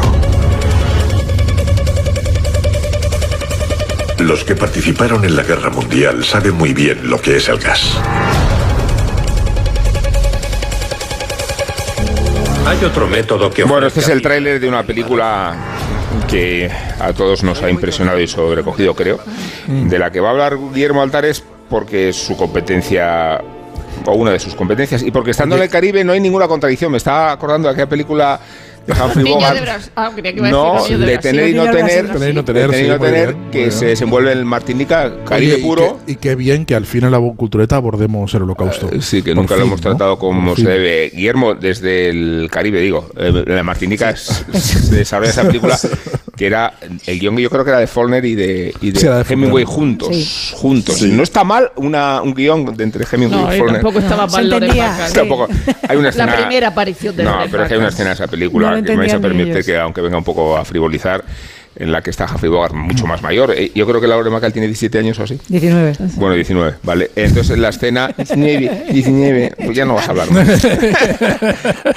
y entonces le dice Humphrey Bogart a Lauren Bacall, eh, da, una, da una vuelta en torno a mí. Entonces Lauren Bacall gira en torno a, a- a Humphrey Bogart y le dice, ¿has notado si había alguna cadena? bueno, Willy, perdona. Sí, es la típica cosa que solo la pueden hacer Humphrey Bogart y Lauren Bacall. La hace cualquier otra persona del mundo y, y es. O sea, Si me- si y huele a pachuli, si me huele a cosas. Claro, no, no. An- an- antes de entrar en Banshee, la, la anécdota más, más bonita de, de Faulkner en el cine es que cuando escribió el guion de Tierra de Faraones, llamó a Howard Hawks y le dijo, oye Howard, ¿cómo hablaban los, los faraones? Y Howard Hawks le dijo, no tengo ni idea, déjame en paz. Y entonces el tío se, se, se fue, a, se volvió a su pueblo y no escribió una línea. Pero este año le dieron el premio Nobel y le pusieron el gui- en- como guionista por, por, justamente por tener un premio Nobel en, el, en, en los títulos de crédito. Qué gran John Realmente Collins. Eso fue lo mismo que dijo Raymond Chandler cuando le llamaron para que le explicara el halcón maltés. Sí. No tengo ni idea. Sí, no tengo y ni le idea. colgó el teléfono. A ver, nos cuesta hablar de la conferencia porque hablar de la conferencia es, es- Sí, no- nos resistimos a entrar en el tema. es bastante la, crudo. película es, es buenísima. Realmente ha- hay, hay una parecida de HBO, pero yo Sí, creo que no la- tiene pero la, el la- problema la es que son muy conocidos. No estoy de acuerdo. Yo creo que es muy buena. Yo no estoy de el acuerdo problema tampoco. es que está Kenneth Branagh, Colin Firth y Stanley Tucci. Y entonces tú dices, joder, es que son Kenneth Branagh, Estoy no es mí- Eh, y, la virtud de esta es que no conocemos A- a esa gente. Ahora desarrollaré eso. A ver, Perdona, Willy. Guillermo, A, dale. a mí me, me, me impresionó mucho como me impresionó visitar la, la villa que se puede visitar. Además, es, es un, de- en Berlín es un viaje bastante interesante porque hay que cruzar un, un puente, que es el, el- el- el puente Glenelg, que es donde se producían los intercambios de, de, de- de espías durante la Guerra Fría. Y enseguida se llega a la villa de Bansi, que se conserva muy bien y tiene, bueno, pues está pe- perfecta. De hecho, me pregunto si se rodó allí y tiene una exposición sobre lo que ocurrió, ¿no? Entonces, eh, yo creo que la frialdad con la que está contado, eh, como en, en 90 minutos, eh, donde lo- les preocupan más las peleas administrativas y, y- y- y esos momentos de delirio absoluto, como cómo definir un mestizo, o sea, quién es terminar o no, la frialdad, como en el corte que se ha puesto en, en medio de los canapés de, de salmón de lo que se está decidiendo, es, es yo creo que está fenomenalmente contada, ¿no? Y, y tiene mil, eh, digamos, eh, se puede mirar la conferencia de Manti desde muchos puntos de vista. Es importante eh, explicar que no es el lugar, no es el momento en el que se decía el holocausto, de las grandes Claro. matanzas empiezan en el 39 y aunque no existe un papel, la inmensa mayoría de los historiadores creen que Hitler toma la decisión en, a final del año, del año 41, eh, después del ataque contra, contra Pearl Harbor, tal, tal, tal vez antes, y la conferencia de Bansi es la digamos, la Poco consecuencia tiempo directa después de la entrada. Y de la de la orden. experiencia Sí, de es- la acción T4. es cuando ¿no? se, La se del- organiza. del cuando- Führer, de- Después de la de- primera de- experiencia de, de matanzas o sea, lo, masivas lo- con lo- la acción T4. lo que hacen es desarrollar la instrucción del Führer, la, la voluntad. Bueno, Sí. en realidad lo que cómo hacen, es pasar de la artesanía a la industrialización. Eso es. A la industrialización. Pero sin, Y- sin y nombrarlo, una- porque hay uno, hay un- solo una cosa, hay uno que le dice a, a Heydrich, dice, aniquilar, el Führer me lo ha negado, y le dice y lo va a seguir haciendo. Claro. Sí, sí. Hay, dos experiencias que marcan qué es lo que tienen que eliminar o cómo tienen que perfeccionarlo, que es la acción T4, que es la primera, digamos, acometida de, de, de, de euge- de eu- de eutanasia eh, activa, de, ma- de asesinatos de discapacitados, y luego están las fue- matanzas, esa fue las frenada al final, en ¿eh? Ucrania. Las No, no, matanzas pero en es Ucrania. que esto... Esa, esa fue frenada por, A ver, por- ordenado. por la influencia del Efectivamente, protestante. Claro, por la- Sí, no, y por la, no, no, por la y por la Iglesia católica, católica. y por la Iglesia católica. Y luego, una cosa que se repite mucho es eh, la parte, porque dicen la parte humana de todo este aspecto, que es la influencia de las matanzas en Ucrania, sobre todo con, con No, los no, que era eso, pa- para los soldados. Para los soldados, que lo humanita- lo, lo que la, la parte humana que hay que tener Sí. en cuenta es que los soldados están traumatizados Sufren mucho, sí. y sufren mucho Y si tú no puedes mucho. pedirle a una persona que esté matando durante todo el Pero día. vamos, que ya llevaban lástima, ¿no? matados 500.000 judíos de los Claro. 11 millones que piensa matar Heydrich, que luego se quedan en 6, pero ya llevaban masacres, pogromos, eh, incluso en Kelmo y en Belzec, sobre todo en, en Kelmo ya habían puesto, eh, habían usado gas eh, para, para matar, pero había sido de una forma artesana Pero y aquí, la- y aquí la- se habla ya de la sí. logística. Que construir Auschwitz, Perdón, sí. perdón. No, lo, lo- lo que iba a decir es que la matanza T4, no, o sea, no, que es el programa de exterminio de, de los discapacitados, no se frena. Hay, hay- es la primera vez que hay una protesta de los obispos co- co- polaco y protestante, y lo que hace es que no se frena, sino que se esconde. Eh, y es, un pre- es el precedente fundamental del holocausto porque es la primera vez que médicos, como ocurrió en, la como ocurrió en, en las- en los campos de, de exterminio, utilizan el gas para matar de manera masiva a personas. ¿no? Lo, lo que tiene, hay mil patas de la conferencia de Bansi. Hay una pata española muy, muy interesante porque cuando en, esos, en esa lista de los 11 millones de judíos eh, hay 6.000 españoles. Y mucho después, en una investigación de, de un, un miembro, es que ahora mismo no, no me acuerdo su nombre, de la, de la comunidad israelí española durante mucho tiempo, se pensó quién, se buscó quién había elaborado esa lista y enviado esa lista a los nazis. Y fue el conde de, la, de Mayalde, que es un histórico alcalde, al- alcalde de Madrid, Madrid, y se sí. descubrió él, que se descubrió que era él quien había enviado, quien quien había enviado esa lista a Hitler. Y luego hay una parte muy interesante que es que de la, digamos, la mitad de los, eh, una parte de los eh, que intervinieron en la conferencia de Mansi mueren en combate, otros son juzgados, pero muchos otros terminaron sus días en, en libertad. En los el último 80. Bueno, eh, eh, eh, en el 87. Sí, sí, Claro, sí, pero es que el problema es participante que de la conferencia de Bansi. Sí, Sí. que por ejemplo el doctor Stuckart, que han nombrado Rubén, que, que no era ministro del Interior, pero hay un momento en la película que le dicen, mire, el futuro ministro del Interior, y de hecho, cuando, cuando en el 45 forma parte de ese gobierno fantasma de Caldenik eh, y es ministro del Interior, pero ese gobierno no fue, no fue en, en absoluto reco- reconocido.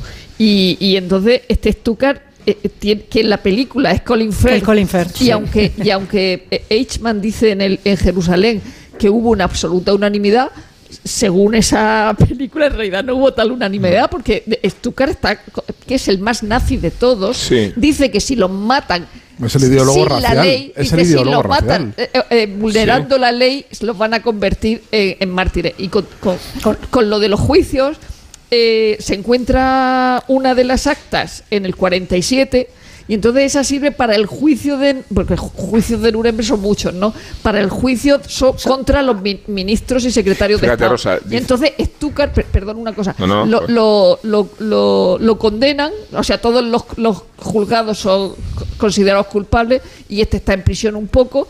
Y luego en, en los eh, procesos de los 50, un proceso otra vez de nazificación, dice que bueno, que era compañero de viaje, que no era tal.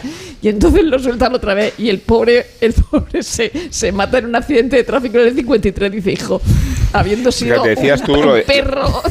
Pues Stuttgart es muy interesante porque él lo que reivindica es que no se puede crear una inseguridad jurídica. Sí, sí, sí, no, él- él- él la idea de que esta idea que, que- que par- que tiene que ver con el concepto este de la, de, de la anomia, cuando no hay leyes, cuando no existe un Está espacio caos, legislativo, claro. sobreviene el caos. Y que a un país como Alemania, en esas circunstancias extremas, tú no puedes despojarlo de las reglas en las que se desenvuelven los ciudadanos. Todo esto dicho con una frialdad. Y, el otro obstáculo que se le hace a la guerra, que a mí me parece tremendamente inquietante, es si es un obstáculo para la victoria. Y cuando eh, se recriminan esta idea, el argumento es es que los judíos son la guerra.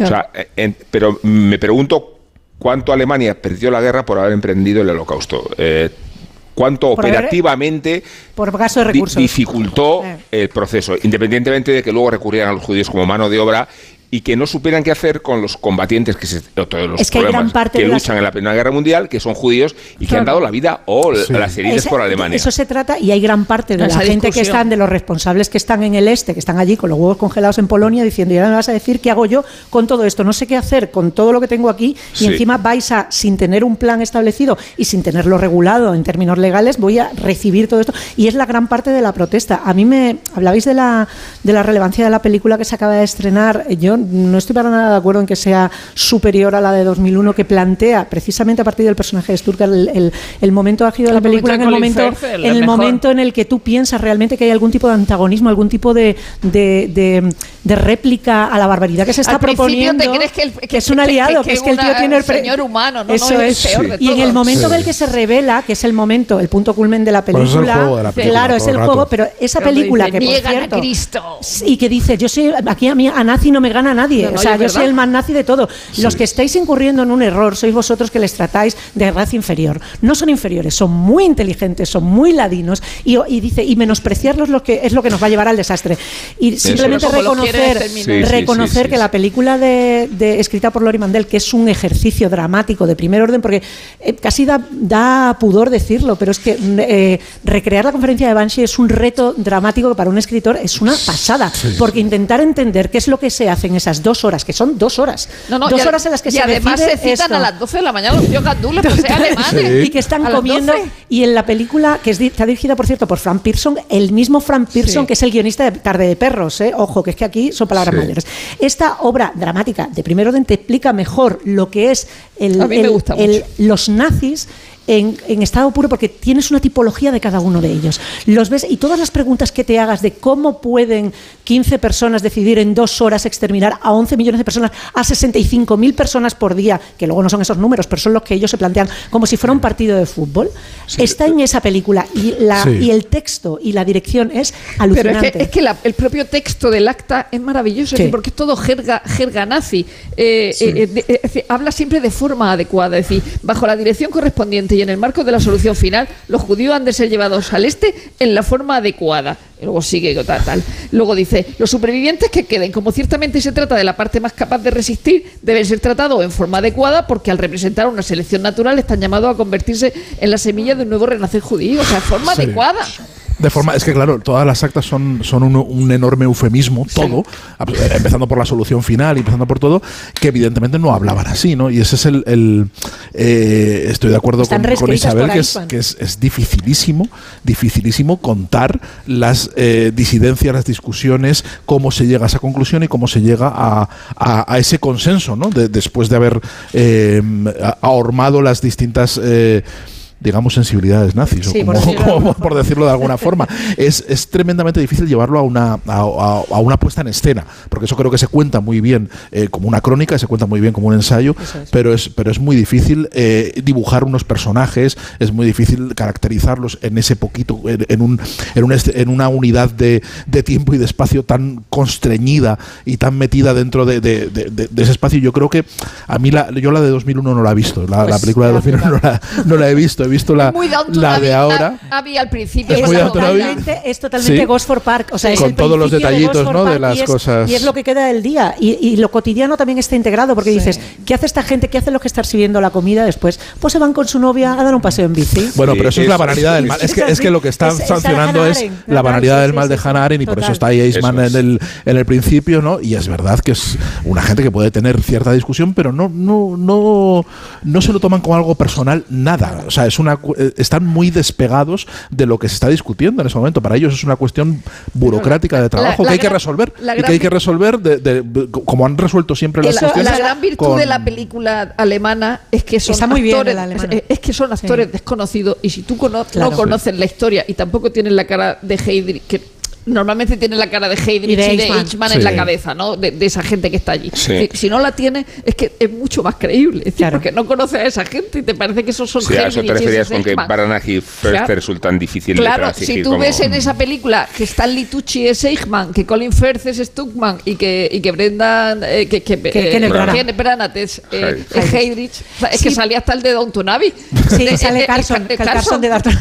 Sí, bueno, seguro que. Guillermo ha encontrado un personaje de Babylon Berlin eh, entre lo hay, lo, hay el periodista. Sí, El periodista. Está- es verdad.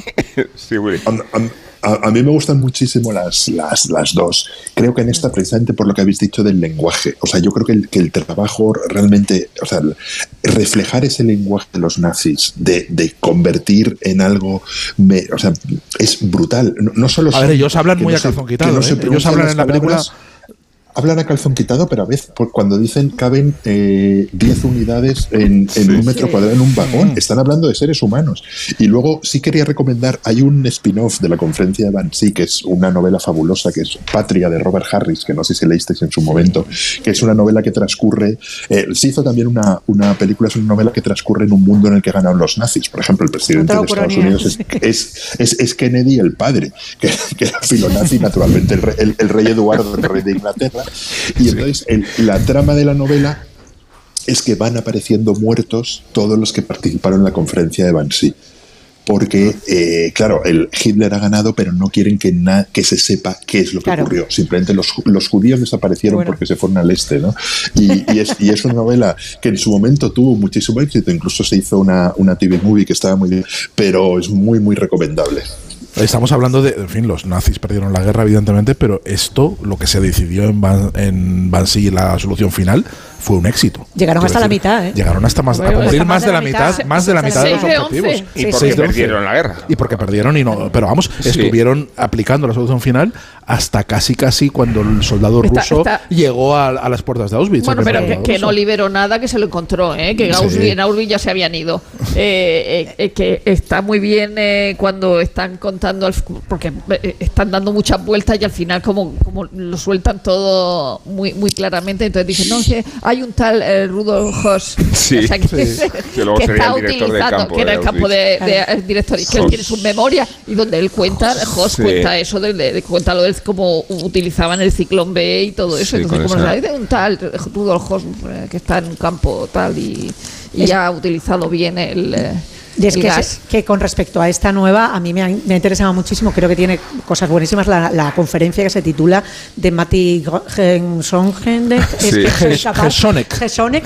Eh, y tiene, pero es verdad que tiene eh, ese ejercicio aséptico de intentar Sí. reproducir que a mí lo que me dificulta eh, y lo que menos lo que menos me llama la atención y al mismo tiempo quizás sea el ejercicio más interesante y hay una contradicción pero pero tiene sentido es que eres incapaz de, de identificar a distinguir uno de otro eso que se le puede achacar a la peli de 2001 que es Sí. este Kenneth Branagh este es Colin Firth, pero precisamente por eso tú identificas porque hay una construcción de personaje de cada uno de ellos de las motivaciones de cada uno de ellos. Aquí cada uno expone su eh, digamos su, su plan pero me cuesta llegar más allá del porqué verdad. de esas de esa aportación y eso es lo que es un ejercicio dramático al fin y al cabo es desarrollar a partir de una situación que se te da eh, una serie de personajes Sí. que tienen una serie de Y que motivaciones entendamos un poco su vida de cada Ajá. uno. A ver, la- sí. Ya, pero es que si cuentas la vida de Claro, Stuttgart pero- es que te mueres. Sí, Porque pero- pero aquí son inter- son intercambiables de las, realmente. de las Aquí- leyes de Nuremberg, o sea, fue el que decre- decretó el decreto de dar cuenta de los deformes neonatos. O sea, es una película que sin contexto a su pero más allá, no se entiende. pero más allá, se pero, entiende. eh, pero Rosa, más allá de no que se ve ahí. más allá de que les veo con uniforme o no, so- si, si son civiles o militares,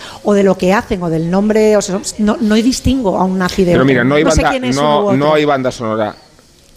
Eh, el clima es totalmente aséptico Sí. y una cosa y la otra Sí, sí, un contribuyen respeto a adquirir una dimensión casi de memoria mucho más histórica. Abstracta no hay- que concreta. Pero no hay personajes. O sea, No hay realmente lo que hay es, son sombras, Una masa que es una nazi. masa nazi que Sí, están sí. ahí, que tienen mínimas, mínimas y discrepancias. que además sea una película realizada y producida en Alemania viene a redundar en esta revisión continua que hace la cultura propia Y para, y- combatir eh, la y amnesia. y curiosamente, eh, que- y curiosamente refrendar la tesis de Hannah Arendt que en otros ambientes intelectuales y académicos está mucho más cuestionada que en la cultura popular. Es o sea, al verdad. final, la- el relato que está ganando es el Hannah Arendt, pero en la discusión académica no. En la discusión académica todo esto de la banalidad del mal que citamos tanto y demás está muy cuestionado, ¿no? Esta, Sí, esa visión hecho, que, que ella tenía de Eastman Uno de los y de personajes dice, mirando por la ventana, o sea, Heydrich, eh, creo que se lo dice a Stuttgart diciendo, vamos a ser vecinos después de la guerra, me vendré aquí a vivir y, y seremos vecinos. O, de- y después de terminar tal, alguien dice, bueno, que tengo una reunión, he la- el exterminio de 11 millones de personas, pero ahora tengo una reunión, tengo que ir a otra cosa. Todo lo cotidiano Sí. integrado es, es, es sorprendente, la verdad. Lo único que produce satisfacción es saber que cuando habla Heydrich estamos calculando los días que faltan para que Para lo que se maten. lo maten. se va a Praga y de ahí ya para, sale, ¿no? para ser fallecido. En la- en la- Oye, Guillermo, te vamos a liberar, ¿sabes por qué? Porque eh, la piscina te está tentando de una forma bueno, bueno. insobornable. Y Porque los, y estás- los jugos de frutas del Estás en Cartagena de Indias porque nos gustaría estar en Cartagena de Indias y porque precisamente porque te queremos, te queremos dar también estos momentos de sosiego y de disfrute. Willy, no vayas, no vayas a las charlas. vete, vete nada, a dar placer. Solo la pasear. tuya. Que sí, que Solo la tuya. No vayas solo al campo. y las demás. Sí. Vete, vete a ve- vete por ahí a pasear y, sí. está. Y conferencia, Solo- y sobre todo no. divulga el buen nombre de la cultureta en ultramar. en ultramar para que el año que viene, y si no, el siguiente. como diría Rubén, Gachís. es verdad que has dicho esta mañana gachís. Gachis, sí, muy de Generación Herrera, ¿eh? Sí, sí, es de Eh, Cuidado con la mujer colombiana, la caleña, iba a decir yo que prácticamente no, no tiene superación. Pero bueno, no nos perdamos en estos vericuetos y convoquemos en este caso a Miguel Venegas, que nos va a recordar a los Mighty Ducks. Eh, si no sabéis lo que es, pues es un equipo de hockey que nació del cine. claro. Claro, y que Disney hizo en realidad. Estevez. A finales de los años 90, en España se podía ver a chavales con camisetas de hockey. De hockey hielo de la Liga Americana, la NHL, que nadie veía por la tele, pero que los chavales identificaban por los vídeos de peleas y tribus urbanas. Y la camiseta más deseada era la de los Mighty Ducks. Una careta blanca de pato con cara de enfadado, cruzada por dos sticks de hockey a modo de tibias de bandera pirata. Los chicos querían ser rebeldes con aquella camiseta, pero lo cierto es que el equipo era un producto más de la Disney, hecho para vender camisetas por todo el mundo. De hecho, los Mighty Ducks nacieron al calor del éxito de una película juvenil que llevaba su nombre en 1992, Mighty Ducks, que en España se tradujo con el socorrido título de Somos los mejores. Un abogado fracasado conduce borracho por las calles de Los Ángeles y su condena consiste en entrenar a un equipo juvenil de hockey. Y la condena y el deporte le dan un nuevo sentido a su vida. La película funcionó tan bien que la Disney decidió tomar el nombre y los símbolos del equipo de la ficción y convertirlo en una franquicia profesional. En 1993 los Mighty Ducks debutaron en la NHL como el equipo de Anaheim, la ciudad en la que viven los personajes de Disney. Se construyó un pabellón para 17.000 espectadores y los fans se entregaron al fenómeno. Se estrenaron además dos secuelas más de la película y una serie de dibujos animados. El equipo tenía dinero y pretensiones, pero no se materializaron. En su segunda temporada quedó último. Hubo que esperar casi una década hasta que los Ducks lograran llegar a la final por el título. Era 2004, la franquicia estaba consolidada y el portero era el mejor del campeonato. Pero New Jersey se llevó la Stanley Cup, los jugadores convocaron una huelga y la Disney decidió vender el equipo. Los nuevos dueños lo cambiaron todo. Vendieron estrellas mediáticas y ficharon jóvenes promesas. Cambiaron los colores del uniforme y el escudo y pasaron a llamarse los Ducks de Anaheim. Solo mantuvieron a la mascota Wildwing por petición popular. Y en solo tres temporadas el equipo volvió a la final de la NHL y logró lo que tanto se había esperado en sus años hollywoodienses, ser campeones en la vida real. Y así pasó el tiempo, y como toda nostalgia noventera ha vuelto. En 2022 Disney presentó una nueva secuela de la película de culto, esta vez en formato de serie, y con una mezcla entre el elenco original y niños de nueva generación. Diversión para nostálgicos e hijos de nostálgicos. Otra vez los patos como equipo de chavales marginados sin esperanza de éxito. Otra vez el espíritu de superación a través de la amistad. Y esta vez además con el equipo profesional, los Ducks de Anaheim, ya independientes pero que también se han apuntado a un bonito cameo. Quizás más de un padre cuarentón saque ahora del trastero aquella camiseta rebelde con la máscara del pato y los sticks como una bandera pirata. Si eres de los que juega los rascas de la 11, en nombre de las personas con discapacidad que hay en este país, te voy a decir una cosa. Bueno, dos. Bien jugado. Porque cuando juegas a los rascas de la 11, haces que miles de personas con discapacidad sean capaces de todo. A todos los que jugáis a la 11, bien jugado. Juega responsablemente y solo si eres mayor de edad. En Onda Cero, La Cultureta. Bueno, crecéis multiplicados. Tenemos a Guillermo Altares ya despedido en Cartagena de Indias y tenemos a Sergio del Molino y a Isabel Vázquez que tienen el equipaje camino de Zaragoza porque van a participar ambos. No, sé en calidad de qué en, la gala, en la gala de los premios Feroz, ¿no? Es, es esto. Es la gala de En calidad de comensales. De comensales y de convocados. Y de- Vamos sí, nosotros sí. a hacer clay y a hacer palmas. ¿Ah, sí? Aplaudir a Vigalondo, que probablemente tenga más presencia que nosotros. Y espera, que es que os había anunciado un juego de palabras muy ingenioso. Y para Feroz, tu crítica sobre la película Ballena, Isabel. Ah, pa, pa, pa, Redoble. Pues nada, Su programa, amigo, la cultureta. Aronofsky demostrando, de- Aronofsky demostrando una vez más que es el peor director vivo. Se Atención, destaca, toma, se no. desmarca con una película infumable, mal dirigida, mal, edita- mal editada. Hay partes que están mal editadas, en la- solamente Sí. eh, orientadas a explotar el, el drama de Brendan Fraser con su obesidad, convirtiéndolo en un personaje que viene de una obra de teatro que tiene temas interesantes pero que no termina de rematar eh, y que está totalmente orientada a ganar el a ganar el Oscar por pena porque Brendan Fraser es un actor maravilloso. Lo eran George de la jungla y lo eran Dioses y monstruos. ¿Existe el aquí lo Y en siento, la momia pero no hay nada y en la momia no hay nada como ponerle un Restos traje. modificados, no se puede decir momia. Chao, que es una actriz maravillosa también que está en la película, está muy bien, actores muy buenos, película infecta, pero infecta además, pornogra esto que llaman pornografía abajo. emocional. Pero es que además no, llama, no, no, no apetece verla. No, si no, no, no, es ver un señor infumable. gordo en un sofá. Es infumable. Es que eso sea una Y película. es una pena, es una lástima, porque el texto original tiene ideas interesantes sobre la crueldad, sobre la compasión, sobre y, y- y no termina de cuajar ni el texto y desde luego lo de Aronofsky es que no ayuda.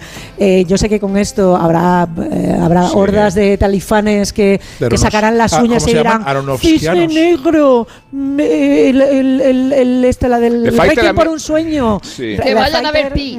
A hay mí- que volver a verla. Pi, mira, de verdad, Pi. no. Uy, qué horror. De verdad. Sí. eh, Requiem, por un sueño se llamaba. Era... Requiem por un sueño, claro, Es que decir, toda O la sea, gente- mira, yo, de verdad, Sí, o sea, sí, me, me- sí. me- me salen pústulas Jared de Leto. Jennifer Connelly No allí puedo. a No, a mí The de Fighter me gustó, ¿eh? El luchador. Y entrevisté además a su protagonista en un hotel de París, donde me dijo que estuvo tentado de pegarse un tiro, pero que miró la mirada condescendiente de su perrilla y se arrepintió. Me alegro. Mira, Yo pues, todavía Eh, estoy viendo la bailarina. A Rourke en su decadencia. A mí no me gusta esa película y creo que le está muy bien, ¿eh? Por ¿Qué? cierto. Cine Bueno, negro, ¿te acuerdas también?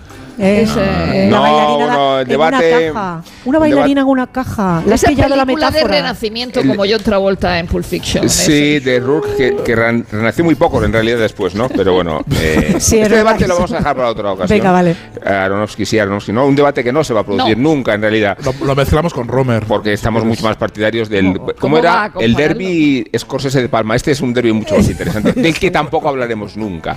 Eh, y nos despedimos con JF León, aunque antes de hacerlo del todo, bueno, tendréis el momento de decir adiós, ¿no? No sé Claro. lo que acabo de decir, pero vamos, que. JF despide el programa, quiero decir. Y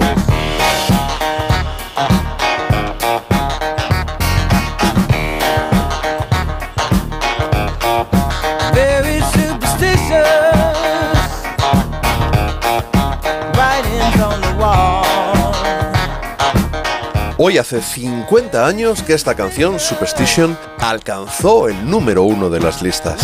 Estaba incluida en el disco Talking Book, editado solo unos meses antes y que precedió a una trilogía absolutamente imbatible, la que conformaron Inner Visions, Fulfillness First Finale y Songs in the Key of Life, publicados entre 1973 y 1976 y gracias a los que Stevie Wonder se ha convertido en el único artista de la historia en obtener el Grammy al mejor álbum tres años consecutivos. En cualquier caso, no deberían ser los galardones la vara de medir la valía de un músico. Máxime cuando ganó un Oscar con I Just Want to Say I Love You, banda sonora de la infame película La Mujer de Rojo.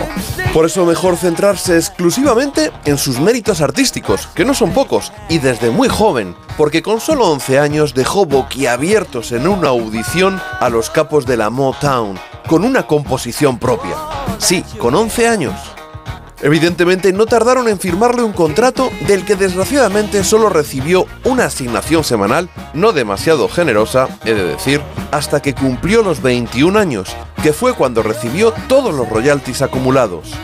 Little Stevie Wonder, que es como le llamaron además de 12 Years Old Genius, empezó a girar por el Chitlin Circuit, esas salas que quedaban relegadas para que los músicos afroamericanos actuaran para su público, principalmente también de raza negra. Obviamente les resultaba increíble que un niño actuara y tocara el piano de esa manera. Y no tardó en obtener su primer número uno, fue en 1963 con este Fingertips.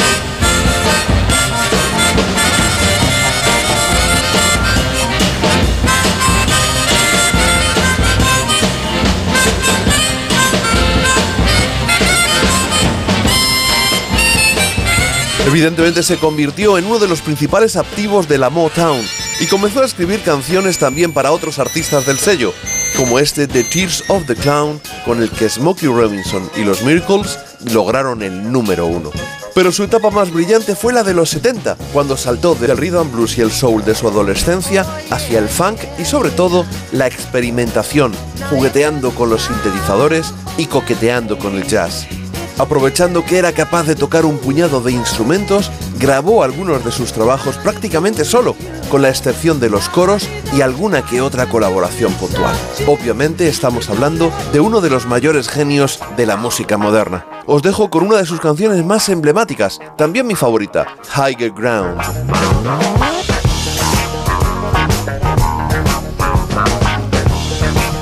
Esta es la canción favorita de JF. Nuestros técnicos favoritos son Pepe Lu Pérez y Nacho García, claro. Nuestra guionista favorita, ¿quién va a ser?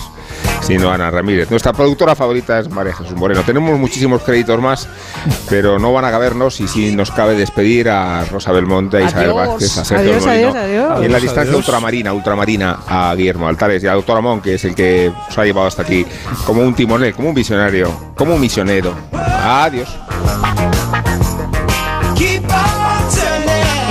Cero, La Cultureta. Las